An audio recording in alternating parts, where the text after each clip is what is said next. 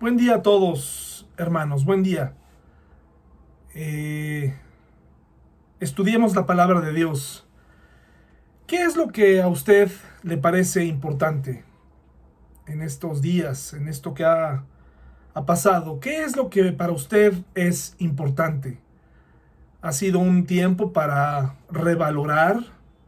Hay una anécdota que alguna vez escuché desconozco quién la escribió, quién la inventó, pero es una anécdota muy ilustrativa y narra la historia de un supermercado en donde durante la noche alguien entró y cambió los precios de las cosas. Es decir, puso a los, a los artículos más caros les puso precios muy baratos y a los eh, artículos más pequeños, eh, pues ahora costaban mucho. De tal forma que cuando uno entraba a ese súper, pues te encontrabas con televisiones a un peso, dos pesos, por decir algo. Y en cambio encontrabas una caja de clavos en 10 mil, 15 mil pesos, ¿no?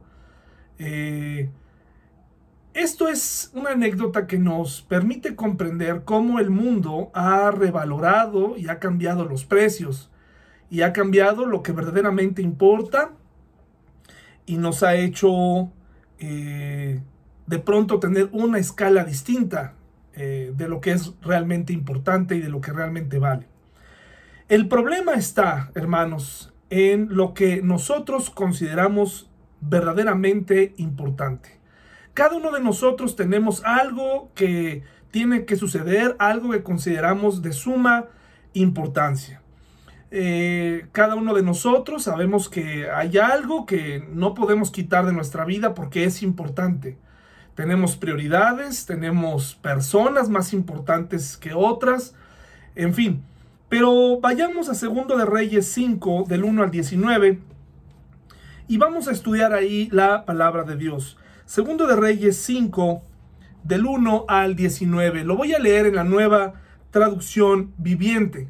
Estoy aquí sudando la gota gorda, acomodando esta eh, eh, de una manera diferente. Ya quité los colijos que tenía en el techo y ahora estamos intentando esta nueva manera para menos, al menos darle visualmente algo distinto. Eh, vamos a Segundo de Reyes 5, del 1 al 19, se los voy a leer.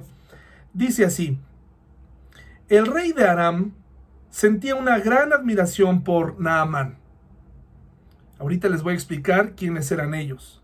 El comandante del ejército, porque el Señor le había dado importantes victorias a Aram por medio de él, pero a pesar de ser un poderoso guerrero, Naamán padecía de lepra.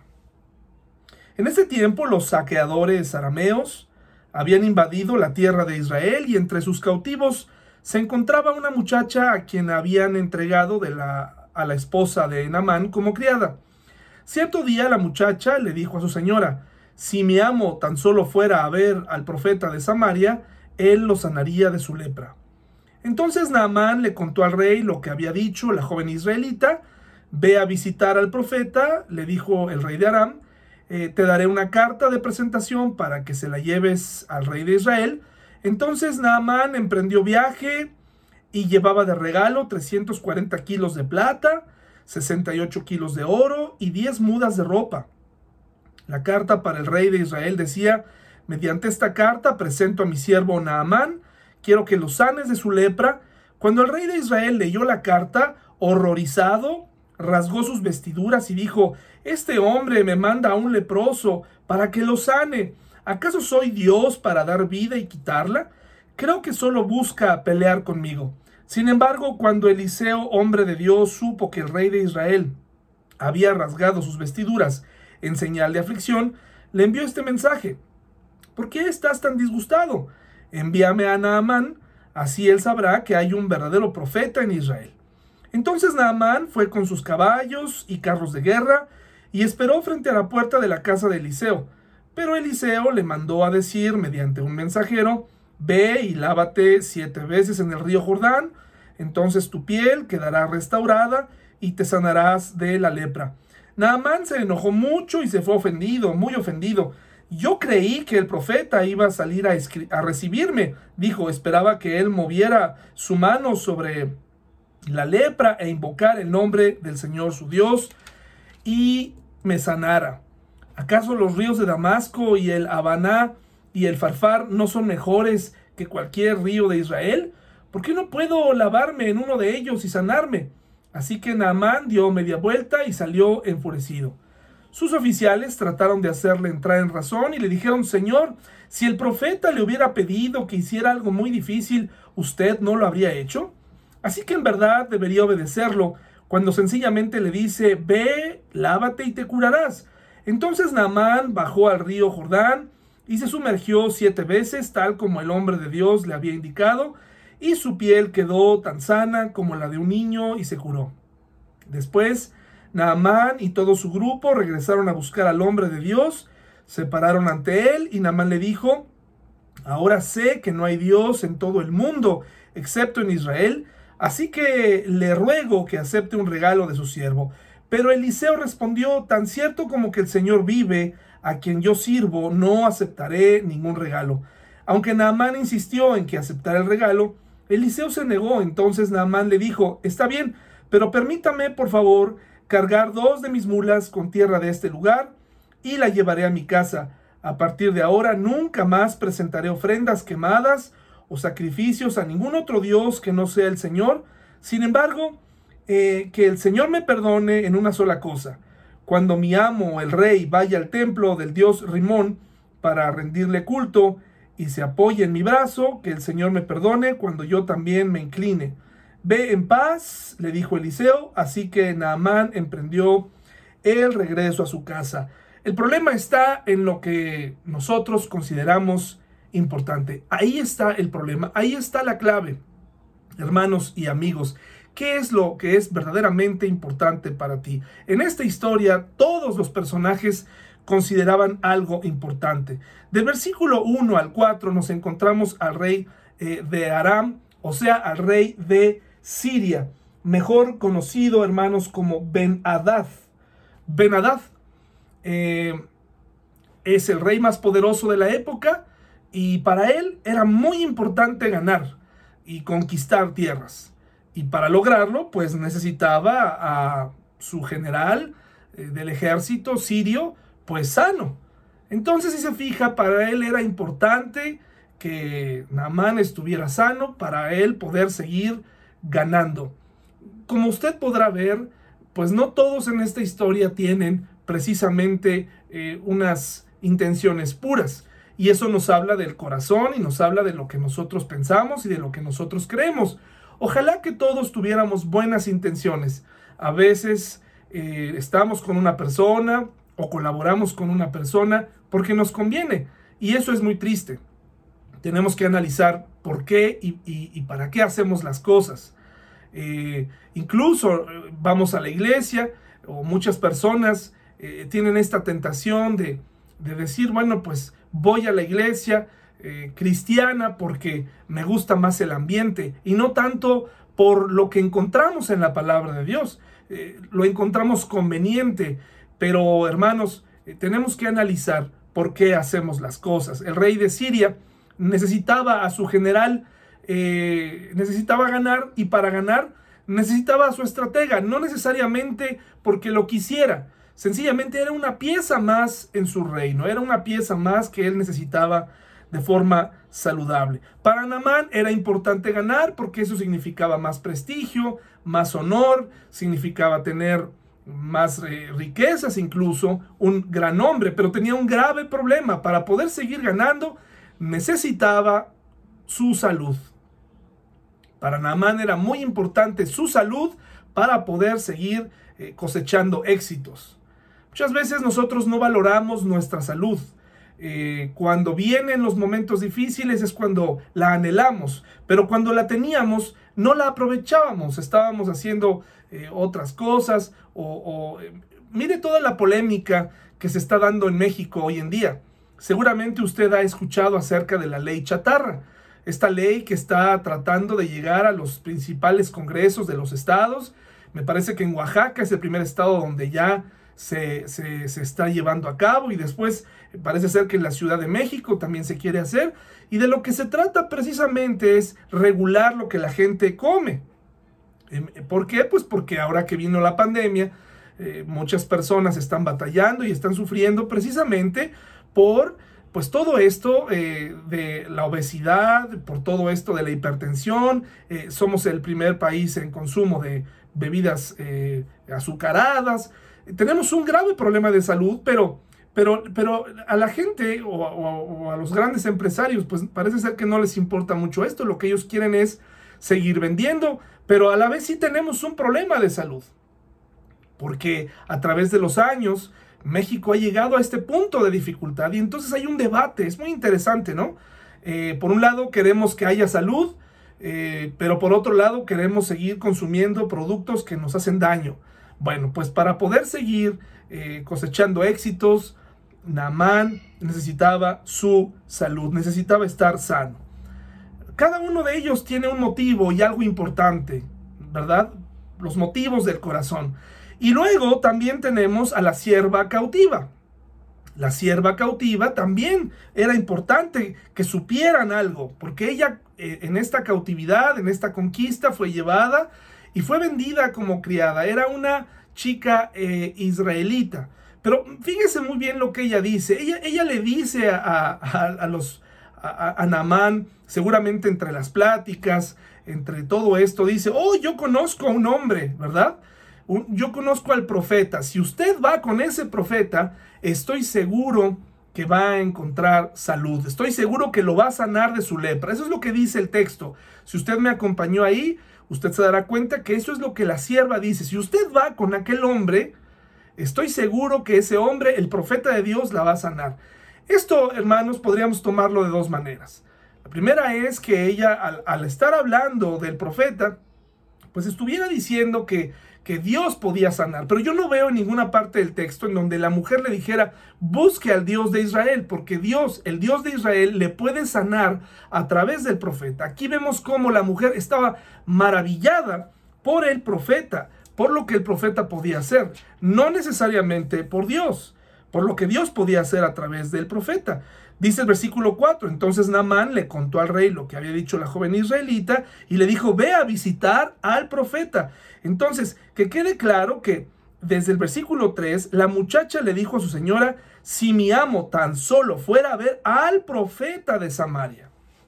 En ningún momento le dijo, clamemos a Dios, sino que envió precisamente a este hombre a buscar al profeta como una especie de doctor, como para que buscara una segunda opinión o, una opinión. Ella estaba segura. Y, no estoy diciendo que la, la, chica no creyera en Dios, pero vemos cómo la presencia de una persona en nuestra vida tiene gran influencia y nos llega incluso a hacer olvidar lo que Dios puede hacer. Y los hombres pueden llegar, podemos llegar a olvidar que nosotros en realidad no somos nada. Si algo ocurre a través eh, o en nosotros, o una persona es bendecida a través de nosotros, pues es, es precisamente eso. Es Dios trabajando a través de nosotros. Nosotros realmente no somos nada ni nadie. Es Dios actuando en nosotros y a Él sea la gloria.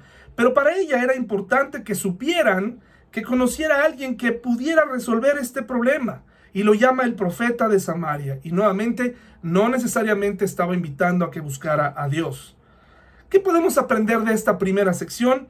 Cuando se toca lo que es importante para nosotros, cuando un interés es tocado, somos capaces de escuchar incluso a una sencilla joven israelita que en ese momento era una criada, prácticamente una esclava. Cuando, cuando a nuestra vida llega la prueba, llega o se toca algo importante como lo es la salud, el, el problema financiero, somos capaces y nuestro espíritu es capaz de doblegarse a tal grado de probar lo que sea. ¿Conoce gente que está enferma, que puede tener todo el dinero del mundo, pero termina con un chamán? ¿O termina con un curandero? ¿O termina aceptando una limpia? Porque buscan de todo Así es el mundo, están desesperados. Ahora, recuerde, eh, eh, cuando leímos el texto, nos damos cuenta que las victorias que estaba ganando el rey de Siria no eran precisamente por Naamán, era porque Dios Aquí se le está adjudicando el éxito de la conquista de Siria sobre el pueblo israelita y sobre la tierra. No era porque los sirios fueran muy buenos. Recuerde que quien manda y quien eh, por el quien suceden todas las cosas es porque Dios lo permite. Entonces el pueblo sirio pues se sentía poderoso, pero en realidad era Dios el que lo había permitido para enseñarle una lección a su pueblo y para que nosotros también pudiéramos aprender que Dios quita y Dios da. Dios es un Dios soberano, es un Dios que pone y permite ciertas situaciones, incluso hasta políticas, pero que Él, eh, eh, finalmente Él es el que lo permitió. Si, si, si Siria era poderoso, era gracias a Él. Y yo no veo a los sirios dando gloria a Dios, dando gloria a Dios. Cuando, cuando se toca algo importante en nuestra vida, cuando se toca algo que, que para nosotros es importante, somos capaces de humillarnos, somos capaces de, de bajarle un poquito a la intensidad de nuestra vida y somos capaces de escuchar y de probar de todo para con tal de que se resuelva la problemática. Bueno, desde el versículo 5 al 7 viene lo siguiente. Fíjese, fíjese bien aquí en el texto. Ve a visitar al profeta, le dijo el rey de Aram, Benadad, te daré una carta de presentación para que lleves al rey de Israel. Entonces Naamán emprendió viaje llevaba un regalo, 340 kilos de plata, 68 kilos de oro. ¿Cuánto será eso? La gente que sabe de oro, ¿cuánto será en dinero actualmente, no? El oro, ah, si bien se ha devaluado en los últimos años, sigue siendo el metal más importante. ¿Cuánto costará el oro ahora? Este, este esto era todo una fortuna. Dice 8 kilos de oro y 10 mudas de ropa, seguramente de las telas más interesantes. La carta para el rey de, Israel decía, mediante esta carta presento a mi siervo Naamán, quiero que lo sanes de su lepra. Era prácticamente una orden. Y esto era para el rey, para que el rey diera la orden al profeta de Israel. Recuerde que el profeta y el rey en estos tiempos trabajaban, aunque había desacuerdos entre a veces profetas y reyes por la manera en la que los reyes se conducían, es muy interesante notar que había una Ah, tenía que haber un trabajo en equipo. El profeta venía y le daba, le hablaba, precisamente le hablaba al, rey a través del profeta. En muchas ocasiones el rey no quería escuchar al profeta. En muchas ocasiones el profeta no quería hablarle al rey y, a veces escapaban, ¿verdad? O, había conflicto. Incluso había momentos en la historia en donde había reyes que buscaban profetas vendidos para que dieran bendiciones eh, y no necesariamente Dios estaba detrás de eso. Entonces siempre se ha movido este tipo de cosas, de intereses, incluso de tratar de comprar a Dios. Dice aquí, eh, la carta para el rey decía, mediante esta carta presento a mi siervo Naamán, quiero que lo sanes de su lepra. Y dice, sucede algo muy interesante. Cuando el rey de Israel leyó la carta, horrorizado, rasgó sus vestiduras y dijo, este hombre me manda a un leproso para que lo sane. ¿Acaso soy Dios para dar vida y quitarla? Creo que solo busca pelear conmigo. Vamos a aclarar ciertas cosas. En primer lugar, vamos a aclarar quién era el rey. El rey en esta época, el rey de Israel, era Joram.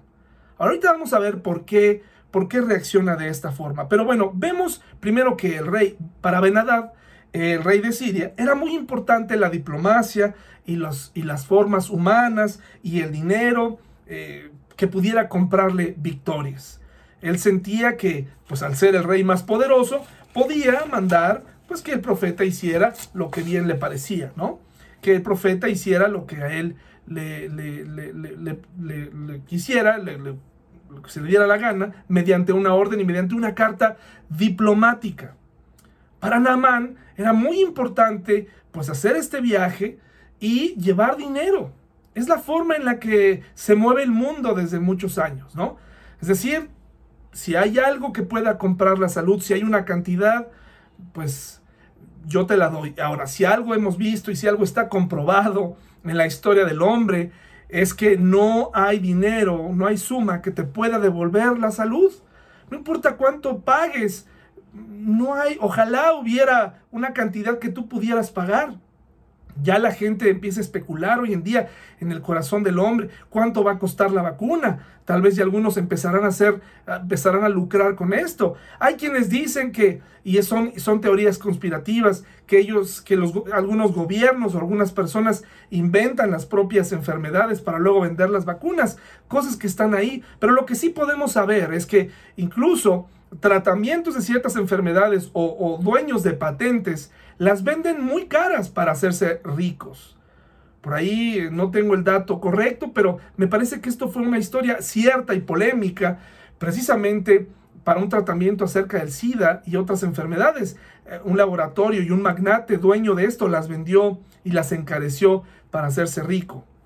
Bueno, pues Namán llevaba, consideraba que su salud valía bastante y creo que juntó eh, todo esto con toda la intención de comprar el favor y con toda la fe, pero no una fe puesta en el Dios de Israel. Nuevamente, no, no estaba puesta en el Dios de Israel, estaba puesta en un hombre.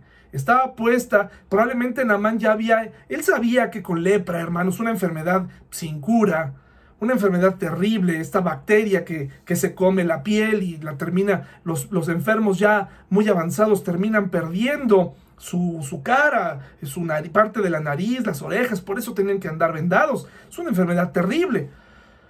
Bueno, pues aquí vemos entonces que eh, Naaman estaba dispuesto a comprar el favor. Ahora, para el rey de Israel, Joram, pues era muy importante la paz. Y cuando recibe este, esta carta, ¿por qué se espanta? ¿Por qué tiene miedo? ¿Por qué sucede esto? ¿Por qué de pronto podemos notar que se, aterroriza? ¿Por qué se horroriza? ¿Por qué dice, eh, ¿qué, es que está pasando? Él, creyó que al, el rey, eh, eh, el, rey Joram, al recibir esta información, estaba recibiendo como si como, la carta era prácticamente una orden, me parece que Joram estaba interpretando que si no cumplía, que si no sanaban a este general, iba a haber una guerra. Y para, para Joram era muy importante la paz. No podía afrontar otra guerra. Usted podrá notar incluso en esta misma época lo que significaban los sitios, donde la gente terminaban siendo sitiados por, por ejércitos enemigos. Y entonces los sitios eran terribles porque eh, se, llegaban incluso a comer unos a otros. ¿Qué, ¿Qué, cosa tan desagradable, terrible. Así que para Joram era, era muy importante que esto no se diera. Por eso no es que sea un acto exagerado, sino decía, el pacto, yo no soy Dios, yo no puedo, yo no, eh, si algo sabía él era que, que la paz era apreciada, eh, eh, él no podía sanar a, o cumplir la demanda de este, de este rey. Por eso se preocupa. Por eso se preocupa y dice, me van a volver a, a quitar, me van a, me van a arrebatar lo que es importante para mí, mi paz, mi estabilidad. Y entonces, eh, fíjense, él no clama a Dios, él sencillamente se desespera. ¿Qué nos enseña esto, hermanos? Bueno, pues nos enseña varias cosas, pero eh, la primera es que en muchas ocasiones hay, hay, hay creyentes que, han visto el poder de Dios o que, o que han escuchado del poder de Dios, pero cuando llega un momento como estos, se olvidan de lo que Dios puede hacer. ¿Qué, aprendemos de este segmento? Cuando se toca lo más importante, se intenta de todo. Cuando se toca tu salud, cuando se toca tu economía, entonces se intenta de todo. Se tiene fe, eh, eh, las personas que dicen no creer en la fe, pues van a, van a poner su fe. Para aquellos que creen que solamente la fe o que solamente los creyentes tenemos fe, no es cierto. Hay gente que tiene fe y todos los días practicamos fe y, practicamos, y ponemos nuestra confianza en, en muchas cosas. Entonces, aquí él estaba poniendo su fe en, un hombre, esperando poder comprar este favor. Porque eh, probablemente así, bueno, sabemos que así se maneja el mundo. A través de un, de un, favor, a través de palancas, de un soborno, de una ayudadita, entonces podemos obtener ciertas cosas. Pero las cosas no funcionan así con Dios. Dios no necesita tu dinero, Dios no necesita de tus palancas o de tus relaciones hay gente que todo el tiempo se está jactando de todas las relaciones que tiene. Pero por otro lado es, es incongruente porque escuchas que hablan de fe e incluso llegan a decir, le doy gracias a Dios porque Dios a través, no lo dicen así en la iglesia, pero dicen, bueno, yo le doy gracias a Dios porque eh, esta petición por la que he estado orando durante mucho tiempo ya por fin se resolvió. Y le preguntamos, ¿y cómo se resolvió? Bueno, es que yo tengo un conocido y entonces este conocido hizo esto y le di un dinero y, y entonces decimos, bueno, ¿fue Dios o fue el conocido? ¿Fue Dios o fue tu palanca? Y si hacemos una mezcla de cosas ahí medio raras, por un lado queremos eh, nuestra justicia, ah, hicimos las cosas a nuestra manera, pero también metemos a Dios tantito y lo invitamos a nuestro desastre y a nuestro reguero. Las cosas no funcionan así, hermanos. La fe verdadera, la fe, eh, la fe real, trae como resultado ciertas cosas. Y una de ellas es precisamente espera, eh, paciencia, eh, calma. Si tú estás desesperado, tú quieres resolver algo y estás viviendo en impaciencia, eh, desde ahí ya algo anda mal. Creo que cuando tenemos fe, uno de esos frutos que trae nuestra vida es calma, esperar. Probablemente estaremos inquietos, probablemente estaremos preocupados, pero, pero a la vez sentiremos esa calma de decir, se lo he dejado a Dios porque esta lucha me rebasa. Entonces, cuando se toca lo importante, se intenta de todo, se intentan y se pone la fe en cosas que al mundo le funcionan, eh, influencias, sobornos, eh, palancas, etc. Versículo del 8 al 10, eh, vemos cómo se acerca toda la comitiva de Namán enviada Vemos a un rey de Israel desesperado, preocupado, porque para él era importante la paz y esa paz eh, estaba a punto de ser rota. No vemos en ningún momento a Joram pidiéndole a Dios sabiduría. Al contrario, eh, sencillamente se rasga sus vestiduras y reconoce que no es Dios, como dice el versículo 7, para dar la vida y quitarla.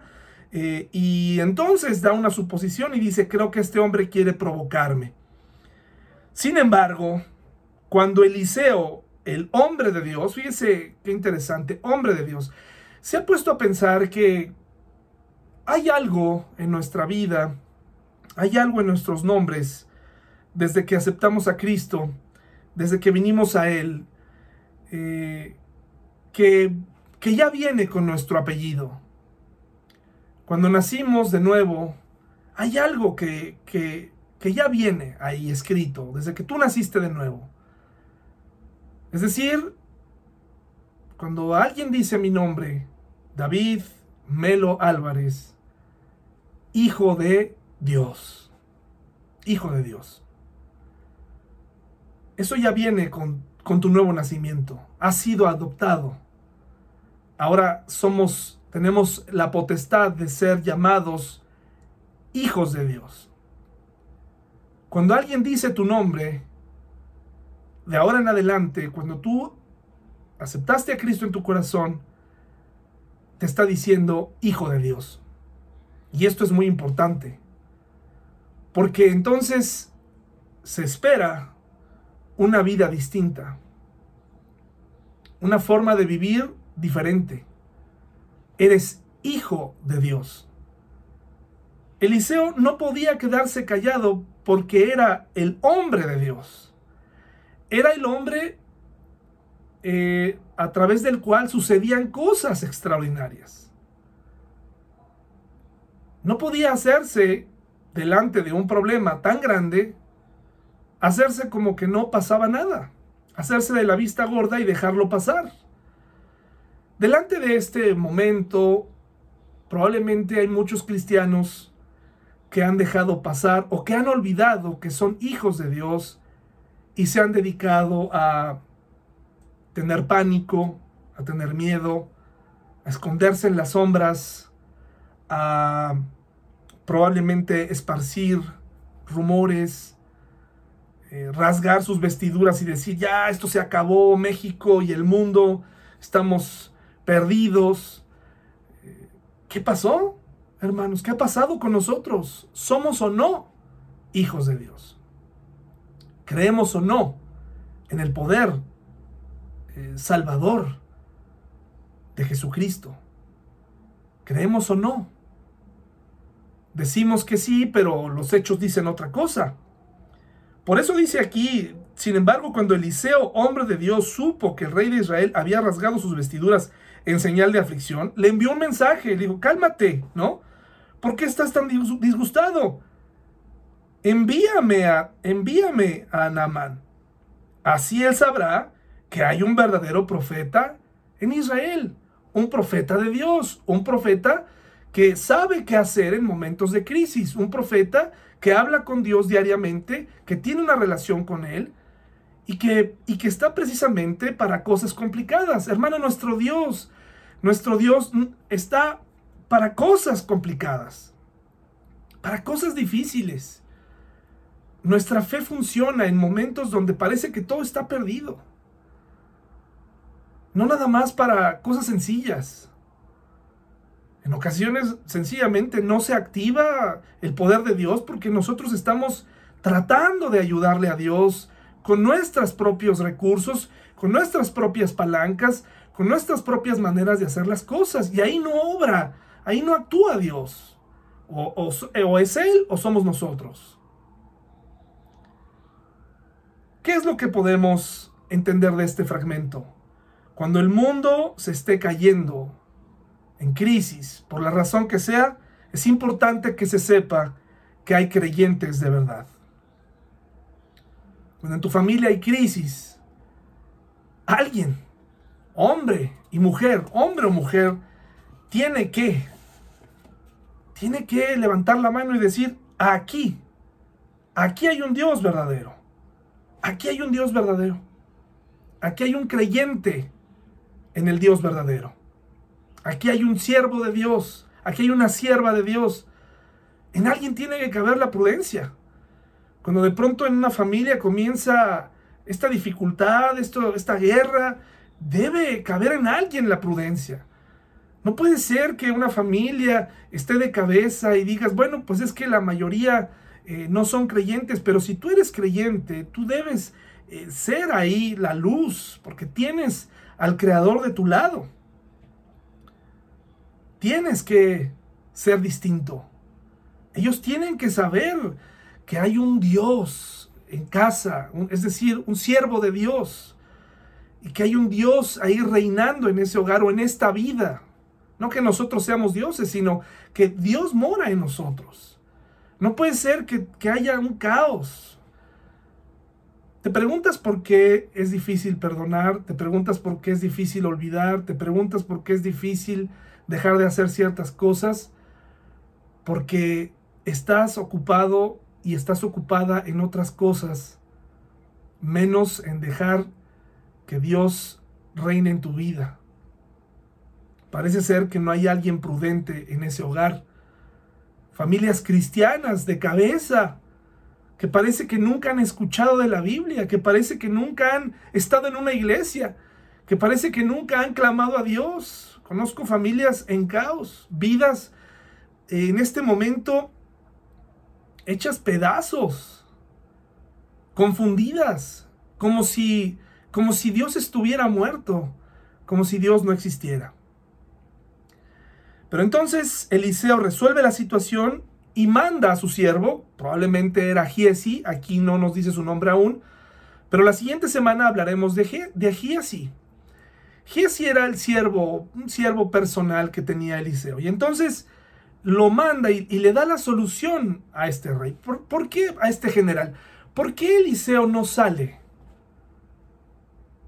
y atiende con diplomacia a Naamán? Bueno, ¿quién era el que tenía el problema? Pues era Naamán. Sabemos que un, sabemos que un eh, un enfermo de lepra, no podía andar en el campo a pesar de que, o sea, el, estar conviviendo con toda esta comitiva implicaba un riesgo de salud para todos, porque la lepra es contagiosa, muy contagiosa. De tal manera, y más en esta época, al no saber qué, qué solución podían encontrar, tenía que ser enviado a, gente, a, gente donde que, batallaban con la lepra también, y tenían que estar aislados. Pero aquí vemos un Amán que, que trató de hacerse como que no, su enfermedad no contagiaba y traía a su gente y, y quiere acercarse a un hombre para que sea sanado y el hombre de Dios le dice, esto es lo que vas a hacer. Y le da la respuesta a su problema. Y dice, fíjense, aquí en el versículo 9, entonces Naamán fue con sus caballos y carros de guerra y esperó frente a la puerta de la casa de Eliseo. Pero Eliseo le mandó a decir, mediante un mensajero, ve y lávate siete veces en el río Jordán, entonces tu piel quedará restaurada y te sanarás de la lepra. Este es el diagnóstico, esta es la solución, práctico. Dios le dijo a, a Eliseo cómo tenía que decirlo y él lo manda a un siervo, pero espere, no es porque fuera soberbio, sencillamente, pues es para, es para recordarle a Namán su condición, una condición que probablemente Namán no estaba viendo, probablemente no estaba reconociéndose enfermo. Ese es un grave problema, la gente no se reconoce pecadora, porque la lepra es un símil del pecado en la Biblia. La gente no se reconoce pecadora. Y, aquí nos habla y vemos que la verdadera enfermedad de Namán no estaba precisamente en su piel, sino en su corazón. Porque se enfada y dice, Namán, el versículo 11, se enoja mucho y dice, ¿cómo es posible? ¿Cómo es posible que a mí, el general de los ejércitos de Siria, que te hemos conquistado a ti, no haya salido a hacer un ritual, ¿no? Un ritual religioso en donde me hayas tocado, en donde me hayas eh, hecho algo, donde me hayas hecho, hayas traído unas plantas y me, hayas, no, sé si han visto este, esas rituales donde se hacen limpias y le ponen unos eh, eh, varazos ahí, unos, unos ojazos este, en la cara para hacerles limpias, etc. Es una situación muy rara. Pero en otras palabras dice aquí, ¿quién eres tú para no salir a atenderme a mí? Que soy el, que soy el, el, el enviado, soy el jefe de jefes, soy el jefe de jefes. Pero ¿qué aprendemos de esta parte? No sirve de nada. ¿De qué sirven los cargos? ¿De qué sirven los títulos? ¿De qué sirve la diplomacia delante de Dios? Cuando tenemos una crisis, no sirve de nada. Lo que Dios quiere es nuestro corazón. ¿De qué sirve que tú mismo seas doctor si no puedes sanarte. ¿De qué sirve que tengas todo el dinero del mundo para comprar todas las mascarillas anti-COVID del mundo, la mejor de todas, si no puedes curarte a ti o a tu familia o no puedes evitar que te contagies realmente? ¿De qué sirve? ¿De qué sirve, hermano, hermana? Hemos, nos hemos aferrado tanto porque para nosotros es importante nuestro concepto de nosotros mismos, nuestros títulos, nuestro dinero, nuestra posición. Y lo que menos queremos es que nos llamen pecadores. ¿De qué te sirve? ¿De qué le sirve a Dios lo que tú consideras importante si tu corazón está lejos? ¿Qué es lo que Él quiere de ti? Un corazón que reconozca su condición. Mateo 6:21, por favor, hermanos. Mateo 6:21 nos dice así. Mateo 6, 21. Dice, donde esté tu tesoro, allí estarán también los deseos de tu corazón. Donde esté tu tesoro, ahí está tu corazón. Lo hemos estado leyendo y lo hemos estado viendo mucho en este mes. Hebreos 4:12. ¿Dónde está, tu ¿Dónde está tu tesoro, hermano y hermana? ¿Dónde está lo que para ti es más importante? ¿Dónde está? Porque ahí está tu corazón. Tu corazón, probablemente tu tesoro no es Dios, ni tu relación con Dios. Tu tesoro es la religión. Tu tesoro es probablemente tu salud y te has olvidado de Dios. Hebreos 4:12. Hebreos 4:12 dice así, pues la palabra de Dios es viva y poderosa, es más cortante que cualquier espada de dos filos penetra entre el alma y el espíritu, entre la articulación y la médula del hueso, deja al descubierto nuestros pensamientos y deseos más íntimos. Llega hasta lo más profundo de nuestro corazón. Eso es lo que hace la palabra de Dios. y la repetimos domingo a domingo y la escuchamos domingo a domingo y, y parece ser que nos duele un poco y parece ser que entra, pero luego nos resistimos. Y aquí vemos lo que hay en el corazón de Namán. El problema está en su corazón. ¿Por qué? Porque se enojó mucho y se fue muy ofendido con el siervo de Dios, con el Dios de Israel. Y además no solo eso, empezó a decir, pero ¿qué acaso están locos? ¿Qué no acaso hay mejores ríos? Me mandan a este río de bajo cauce, sucio tal vez, este, no tan, no tan, eh, con un cauce tan, tan eh, limpio como, como los ríos que tenemos en Siria, el Habaná y el Farfar, no son mejores que cualquier otro río. ¿Cómo me van a mandar a mí a ir a, a sumergirme en este río corriente, un río en el que, por cierto, años después sería bautizado nuestro Señor Jesucristo? Así que ese río tiene importancia. Pero lo interesante aquí es que lo que estaba pidiendo Namán es, a mí, yo quiero que tú me atiendas.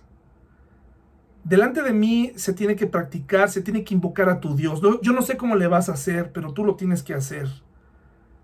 ¿Qué pensarán toda mi comitiva al, al sumergirme e, e, en este río? Y fíjate la importancia que tenía el qué dirán en este momento sobre su vida.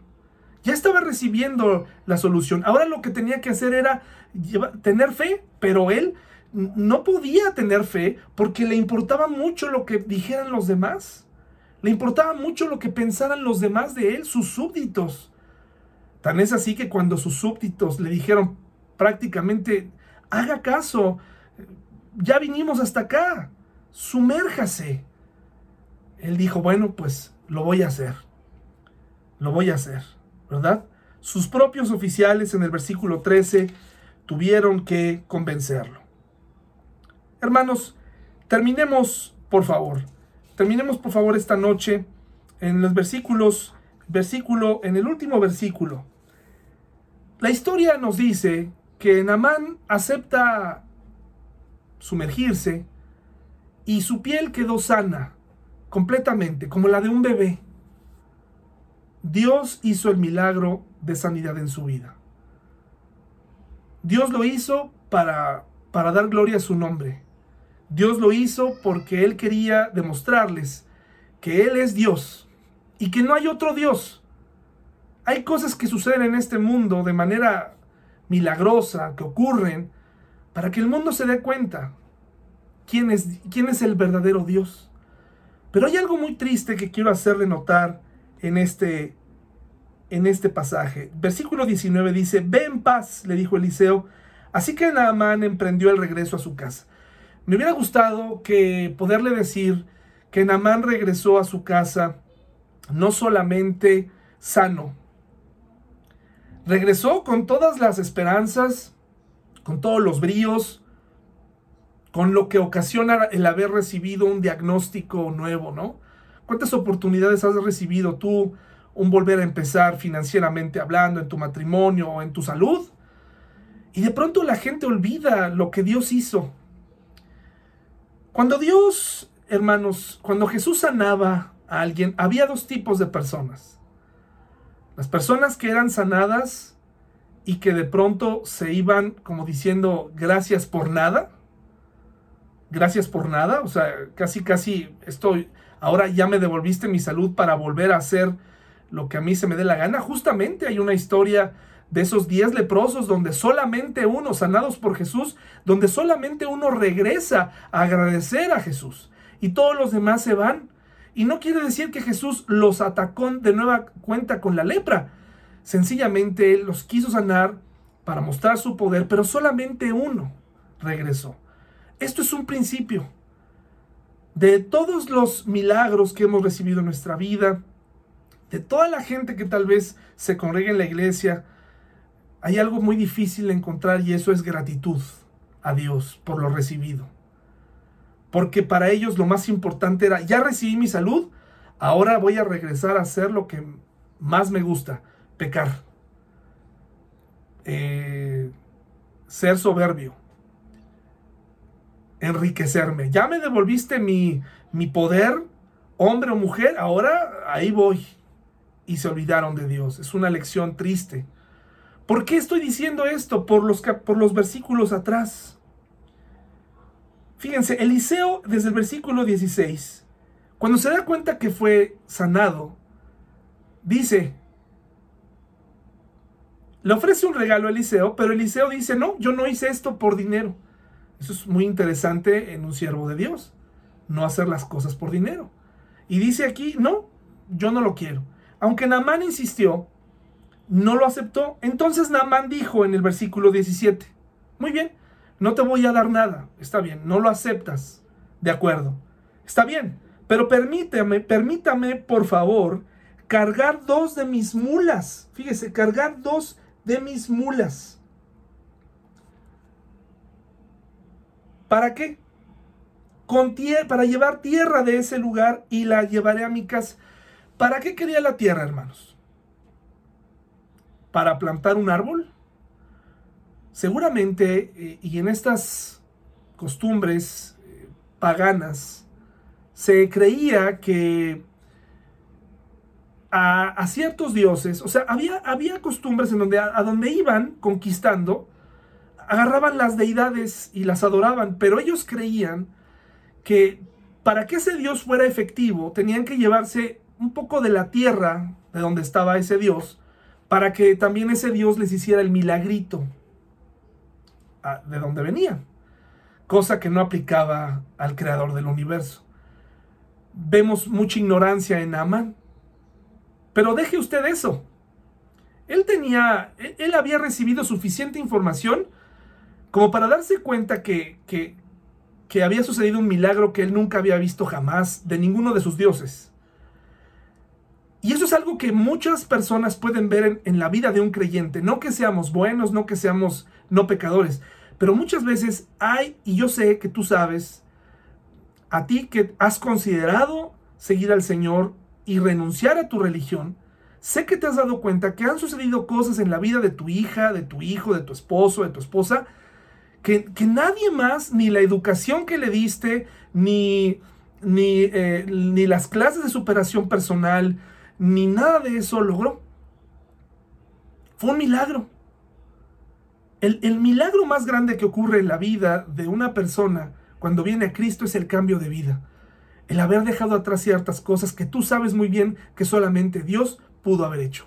En este caso, Naamán sabía que el haber recibido la salud era algo que venía de un Dios magnífico, un Dios increíble, el único Dios. Y tan es así que después, por supuesto, de cumplir con su rito de llevarse esos, esas pobres eh, animales cargadas con todo lo que llevaba ya de, regalos y aparte tierra, dice, a partir de ahora, nunca más presentaré ofrendas quemadas. Él sintió que él tenía que decirle esto al profeta en agradecimiento, ¿no? ¿Te, te, ha, pasado nuevamente poner la esperanza en un hombre y sientes que le tienes que hacer promesas?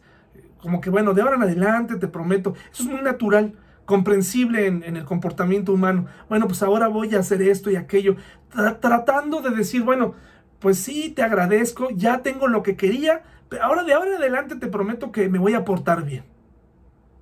Sentía que, que le debía esas palabras al, al, al profeta y no se dirige a Dios.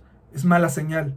Porque la segunda clase de personas que, que, que, que Jesucristo sanaba había un cambio radical en la vida. Y había personas que, como el, el, endemoniado Gadareno, que cuando fue sanado quería, quería seguir a Jesús. Quería, y hubo un cambio de vida, hubo una actitud distinta. Es decir, si una persona verdaderamente tiene fe, se arrepintió, hay un cambio radical. Tú no puedes seguir hablando igual, tú no puedes seguir pensando igual. Hay un cambio de vida. Si tú recibiste otra oportunidad, si tú eres hijo de Dios, tiene que haber un cambio. Eso es inevitable. Si tú aceptaste a Cristo hace dos años, tres años, algo debió haber cambiado. Si no, estás haciendo algo mal. No puedes vivir la vida cristiana como a ti se te dé la gana. Está acompañada de frutos. Está acompañada de, una, de un nuevo orden en las prioridades. No puedes jactarte de que, pues ahora es tú, así lo vives tú, o que es muy difícil. Escucha bien, no hay nada que Jesús no pueda cambiar. Eres tú el que se está interponiendo entre, entre ese cambio que necesita tu vida y tu familia. Eres tú el que se está poniendo ahí porque tu ansiedad puede más, porque tu forma de ser puede más y no, has, no le has entregado esto a Dios, pero Dios puede con eso. Lo que pasa es que tú no quieres. Namán era religioso, era un hombre de alto poder. Por eso dice algo muy triste. Namán se fue sano, pero no se fue salvo. ¿Por qué? Por lo siguiente. Dice, a partir de ahora nunca más presentaré ofrendas quemadas o sacrificios a ningún Dios, otro Dios que no sea el Señor. Sin embargo, que el Señor me perdone en una sola cosa. En una sola cosa que me perdone. Cuando mi amo, el rey, que me envió aquí, vaya al templo del dios Rimón para rendirle culto y se apoye en mi brazo, que el Señor me perdone cuando yo también me incline. Es decir, puede ser que de ahora en adelante entre este grupo y yo sepamos que Dios es el rey, pero con mi rey de carne y hueso no porque me costaría el trabajo, me costaría mi reputación, me costaría eh, tal vez hasta la muerte. Namán se fue sano, pero no se fue salvo. Qué historia tan triste. Porque lo que, lo que Dios quiere es que cada hombre se arrepienta y que le entregue su corazón y que se vaya sano espiritualmente. Puede ser que a ti lo que te preocupa o lo que es importante no se resuelva. Puede ser que tú lo que quieres, quieres que se resuelva una situación en tu vida, porque crees que eso es la clave. Y sabes que Dios puede devolverte tu, tu situación económica. Dios, Dios, es, Dios, es, Dios puede, Dios es fiel. Dios puede devolverte tu salud.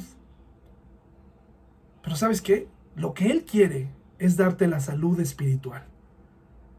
Quiere que te vayas no solamente sano físicamente, sino sano espiritualmente. De tal manera que pudieras no recuperar lo que para ti es importante, pero aún así reconocer que la salvación es lo más importante que nos puede pasar en la tierra. Y eso es algo difícil de razonar. Muchos de nosotros tal vez no nos hemos puesto a pensar en eso, pero ¿cómo? ¿Es acaso la salvación de mi alma lo más importante? ¿Es acaso la salvación de mis hijos lo más importante por encima de, sus éxitos, de la educación materialista, de, un carro nuevo? ¿Es eso más importante? ¿Es acaso eh, que, mi cuerpo? Porque escucha bien, eh, la salud en muchos siervos de Dios, tan solo la gente murió, perdió sus cuerpos. Eh, los discípulos eh, murieron a causa del martirio.